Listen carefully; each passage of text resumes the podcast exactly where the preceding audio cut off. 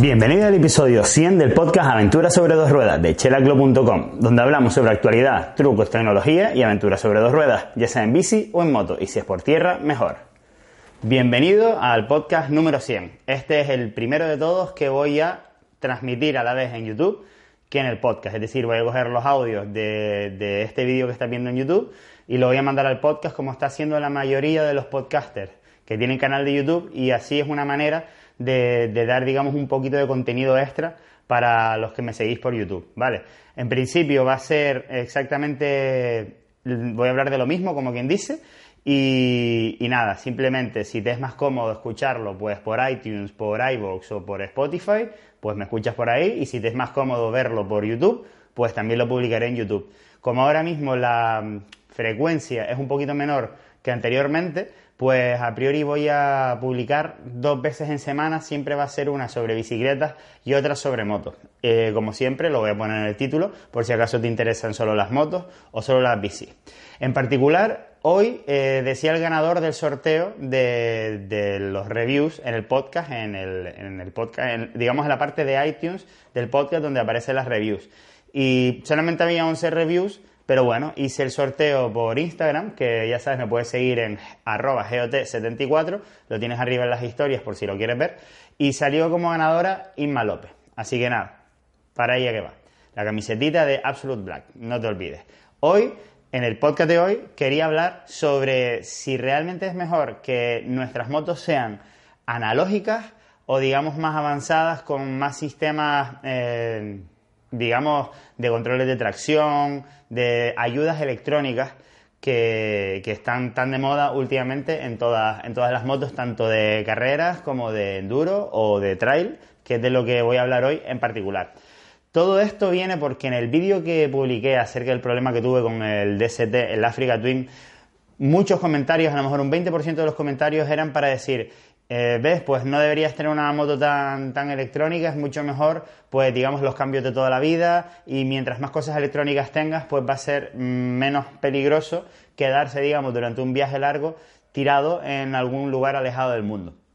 Y tienen parte de razón, es decir, yo siempre he pensado que para dar una vuelta al mundo un hierro, entre comillas, más antiguo, sin control de tracción, sin frenos ABS, sin suspensiones electrónicas y sin otras, sin, por ejemplo, un puño eh, electrónico, sin cable, todas esas cosas, digamos que tienen más fiabilidad. ¿Por qué? Bueno, o quizás no más fiabilidad de que no se puedan romper, que se puede romper perfectamente una caja manual o un cable del acelerador pero claro, el tema es que un cable del acelerador, mm, estás en África y el negrito de turno que esté allí, el mecánico, va a conseguir un cable, aunque sea de bicicleta, y te lo va a arreglar. Sin embargo, si tú tienes un puño electrónico espectacularmente avanzado, milimétrico, de reacción inmediata con la inyección, que es una maravilla, tecnológicamente hablando, no te lo van a poder arreglar. Y lo único que vas a poder hacer es esperar llamar a tu casa, digamos, a la casa Honda, a la casa MV, a la casa que sea tu moto,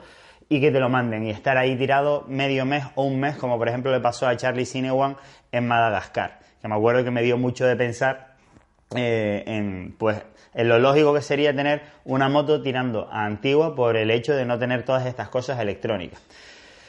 ¿Quiere decir esto que mm, yo me compraría una moto completamente analógica? Pues bueno, depende. Si la intención es dar una vuelta al mundo a modo aventura, pasando por Mongolia y por sitios súper alejados, pues la realidad es que yo creo que tendría más sentido. Por mucho que la moto en sí sea peor, creo que tiene más sentido.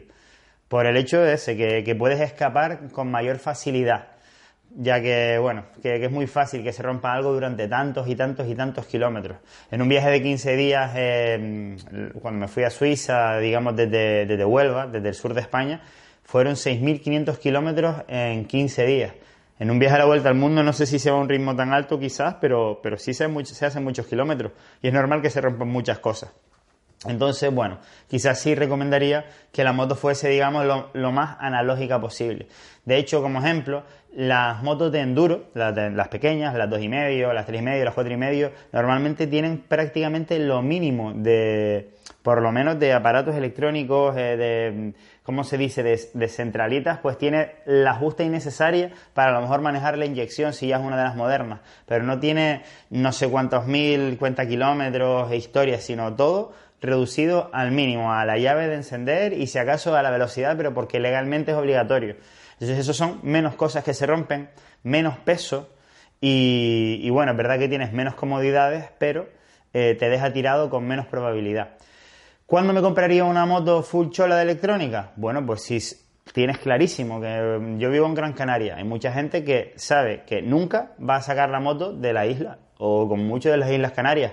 En esos casos, tampoco hay tanto problema con que se te rompa, porque simplemente lo único que vas a tener que hacer es llamar a la grúa que te va a ir a buscar a donde sea que te vayas a meter y esperar 15 días sin moto y probablemente con una moto de sustitución. Entonces, en ese caso, pues evidentemente, bienvenidas sean todas las mm, super novedades de, electrónica que van a hacerte la vida más cómoda y sencilla.